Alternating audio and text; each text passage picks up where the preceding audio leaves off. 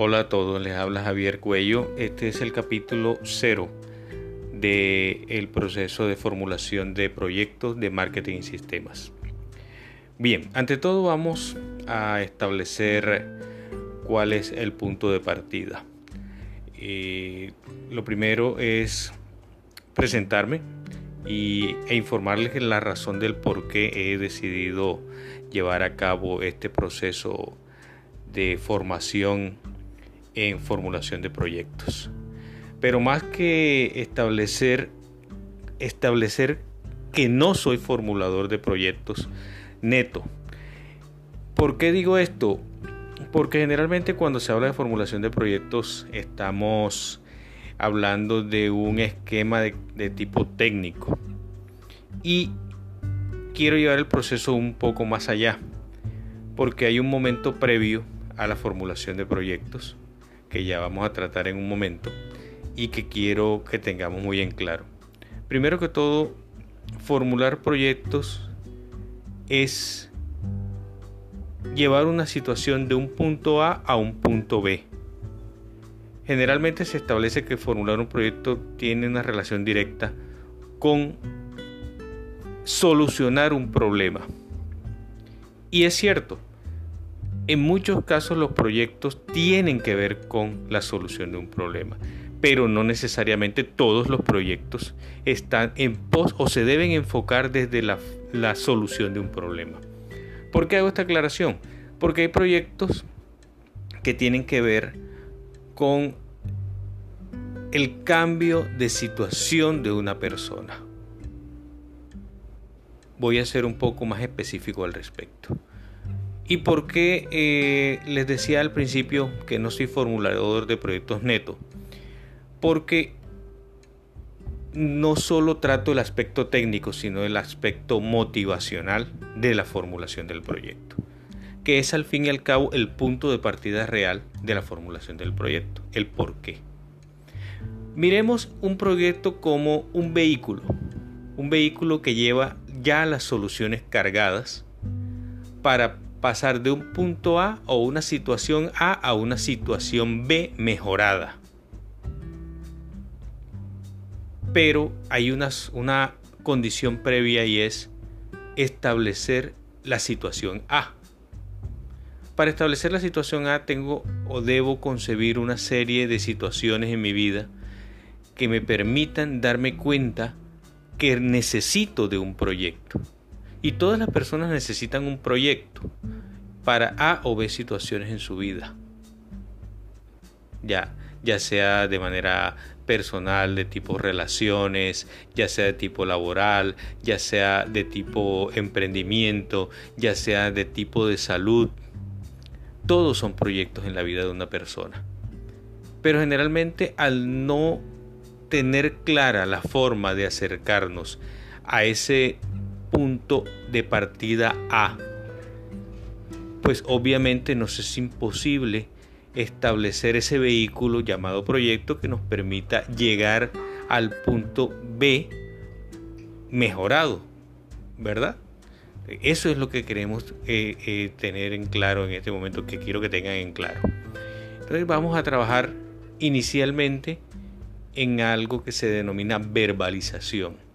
La verbalización es aquello que tú puedes manifestar de manera clara, ya sea a ti mismo o a otra persona, y que te permita o que nos permita de una manera, en una frase, realmente poder expresar la situación en la que nos encontramos.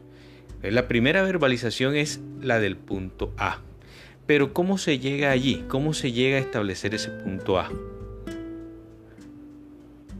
Esa, esa situación es precisamente el meollo de todo este asunto. Si yo tengo claro mi punto de partida, tendré claro el cómo conformar el vehículo que pueda cargar todas las soluciones para mejorar lo que requiero en mi vida. Y vuelvo y reitero, Generalmente se piensa que los proyectos tienen mucha más relación con aspectos de carácter técnico y que solamente pueden servir para solucionar situaciones de carácter laboral o de carácter eh, emprendimiento, pero emprendimiento laboral. Y no es así. Cabe para cualquier aspecto de tu vida. Vuelvo y te digo, aspectos sentimentales, aspectos laborales, de salud, de familia y todos aquellos que querramos definir. Más adelante miraremos algunos aspectos en, otras, en otros capítulos, algunos aspectos que nos permitirán definir cuáles son los el abanico de situaciones en las que se ve inmerso un ser humano. Pero hoy vamos a establecer sencillamente que todo es susceptible de ser abordado con un proyecto. Bien, ¿cómo iniciamos y cómo llegamos a ese punto A? Bien, eh, debemos responder cuatro preguntas muy sencillas. Muy sencillas de responder en la medida que reflexionemos acerca de ellas. Si no hay una reflexión previa, muy seguramente es imposible abordarlas. La primera pregunta es ¿qué? ¿Qué es lo que quiero solucionar? ¿Qué es aquello que está o que me causa un cierto grado de incomodidad y que considero dentro de mis valoraciones que no está bien para mí? ¿Qué es aquello que quisiera abordar? Bien, la segunda pregunta es ¿cómo? Eso significa la forma en la que voy a abordar ese problema.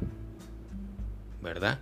La forma en la que voy a acercarme a él y cómo lo voy a solucionar, por decirlo de alguna manera, o a enfrentar. Otra de las preguntas es el por qué. Las razones que me han llevado al cómo son las razones, son las, son las motivaciones profundas. Y en este aspecto, en, este, en esta pregunta quisiera eh, hacer una pequeña aclaración. No solucionemos nuestros problemas pensando en otras personas. Esto se lo digo porque al hacerlo con razones personales, ¿verdad? Primarias, razones primarias personales, porque hay razones secundarias y en dichas razones secundarias podemos tener a, otras personas, pero en las razones primarias no.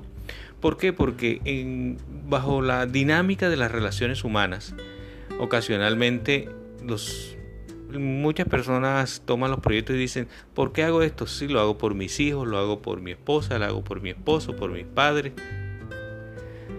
no está malo hacerlo por ellos, pero tiene un inconveniente y es el hecho de que al momento que esas relaciones con otras personas se van diluyendo, ya no son tan cercanas o por las razones normales de la vida cuando ya esas personas no están con nosotros, ya el motivador se pierde. es por esa, es por esa razón que lo mejor es encontrar razones personales primarias fuerte que siempre nos mantengan motivados. Bien. Surge entonces una de las, uno de los cuestionamientos más importantes cuando ya hemos contestado estas tres preguntas y es ¿cuándo? Porque cuando no tenemos establecido una fecha, un periodo de tiempo específico para desarrollar las tres preguntas anteriores, inicia un proceso en el cual tenemos una muy buena idea, pero jamás tenemos un punto de ejecución. Y un proyecto sin ejecutar realmente equivale a cero. Jamás tendremos un proyecto hasta tanto no tengamos resultados o productos del mismo o no haya beneficiarios eh, que reciban el producto de ese proyecto. Bien, entonces Aquí es donde quiero que nos concentremos en esa verbalización, que conteste las cuatro preguntas que les acabo de mencionar. ¿Qué? ¿Cómo? ¿Por qué? ¿Y cuándo? Con esas cuatro respuestas podremos ya establecer nuestro punto de partida. El cómo, pues apenas es un atisbo de cómo se inicia el proyecto, de cómo puedo creer que puedo abordar el proyecto. No necesariamente contiene los elementos de solución del problema o del qué, pero sí nos permite ya empezar a darle luz a ese túnel que corresponde a llevarnos del punto A al punto B. Nuestra primera tarea, entonces, es llevar a una frase que contenga las cuatro respuestas y que nos esté dando ya luces para podernos nosotros mismos explicar lo que queremos hacer y en consecuencia poder exteriorizar esa idea de solución que ya tenemos. Cuando ya empezamos en ese punto de partida, ya empezamos a la construcción de un proyecto que se puede convertir en una solución tangible o en un punto B mejorado. Les pongo un ejemplo simple. Cuando asistimos al médico por una situación determinada, ya estamos exponiéndole un qué.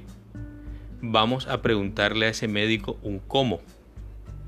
El médico nos dice, bueno, usted proceda de cierta manera, tome ciertos medicamentos, ¿verdad?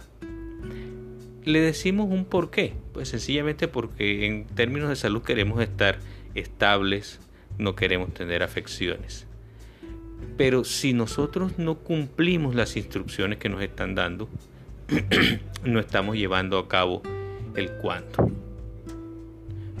Si no llevamos a cabo el cuándo, posiblemente regresaremos donde el médico, le estaremos diciendo nuevamente que seguimos afectados, él nos va a preguntar, ¿cumplió con las indicaciones que le di? Y si usted le contesta que no, significa que usted no llevó a cabo el cuándo. Y el cambio no se dio. Ese es un ejemplo muy sencillo, pero es un ejemplo muy diciente. Entonces les invito, amigos, a que desarrollemos ese, esas cuatro preguntas para que podamos establecer nuestro punto de partida. Más adelante les daré muchos más elementos que les permitirán ir desarrollando las eh, etapas de un proyecto. Ya profundizaremos más al respecto. Hacer un proyecto, y les dejo esto como nota final, hacer un proyecto significa sencillamente tomar el control de todos los aspectos de nuestras vidas. O por lo menos, o por lo menos, ser conscientes de qué es aquello que queremos lograr y hacia dónde nos dirigimos. Amigos, les hablo Javier Cuello, coach de vida y me siento muy contento de estar acompañándolos en esta nueva emisión. Muchas gracias.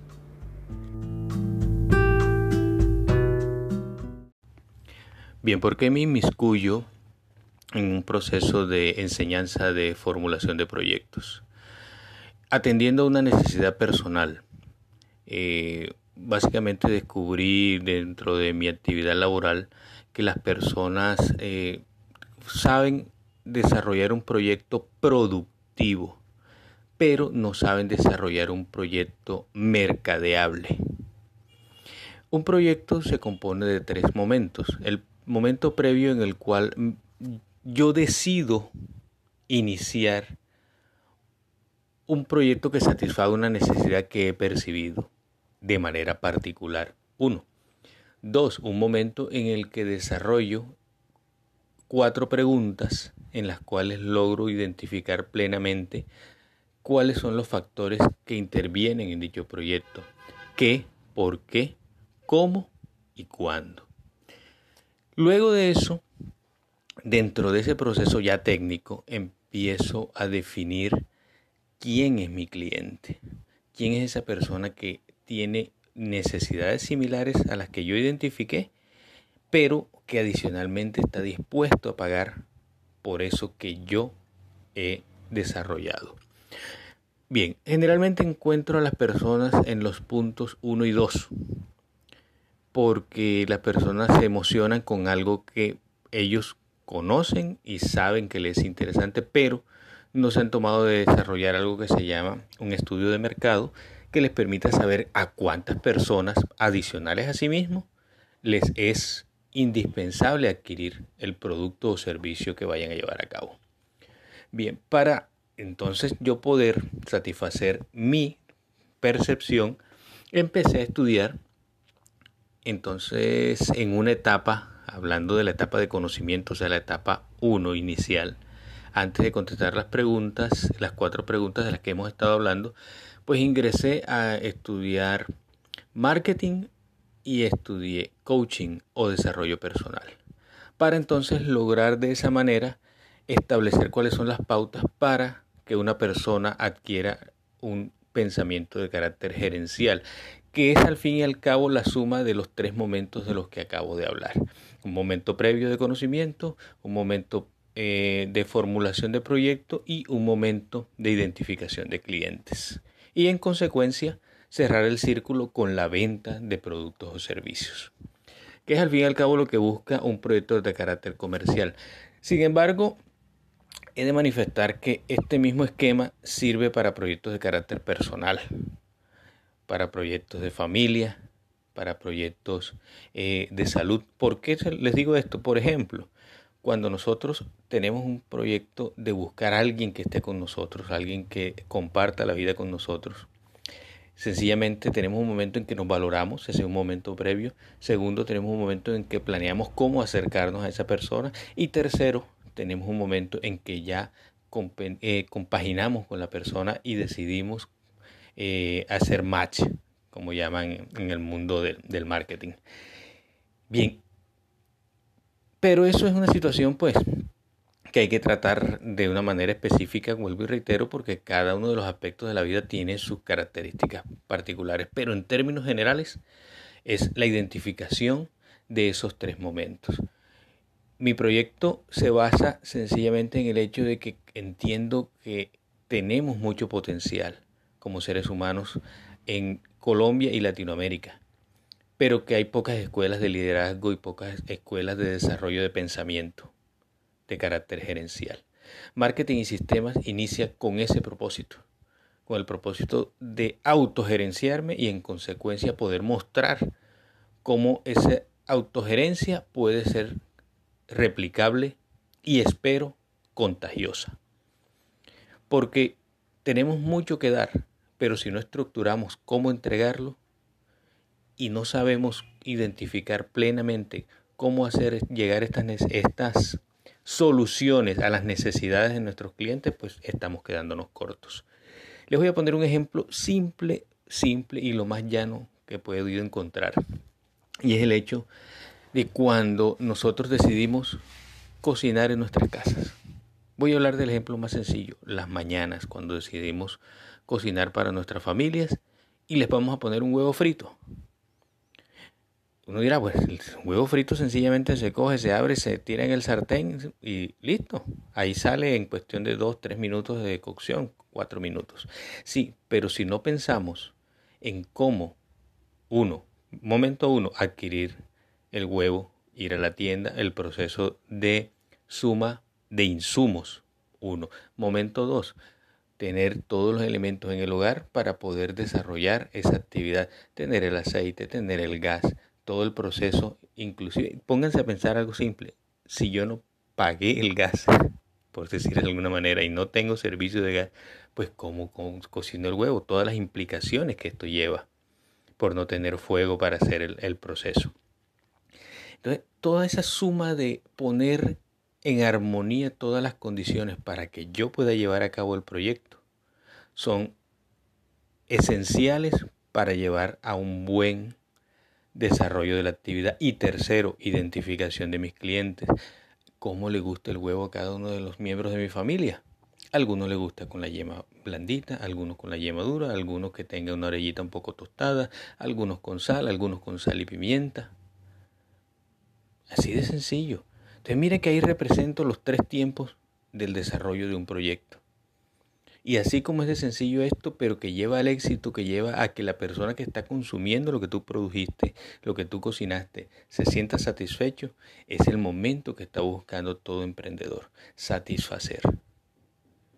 Eso, esa suma y el darme cuenta que alrededor tenemos mucho potencial humano y que todas las personas tenemos algo que ofrecer a nuestros semejantes, es lo que me ha llevado a que eh, me inmiscuya en una cruzada en armonizar el proceso de emprendimiento, en darlo a conocer y llevarlo a ustedes de una manera simple, sencilla, pero que cause efectos tanto positivos como efectos, valga la redundancia, efectivos en sus vidas.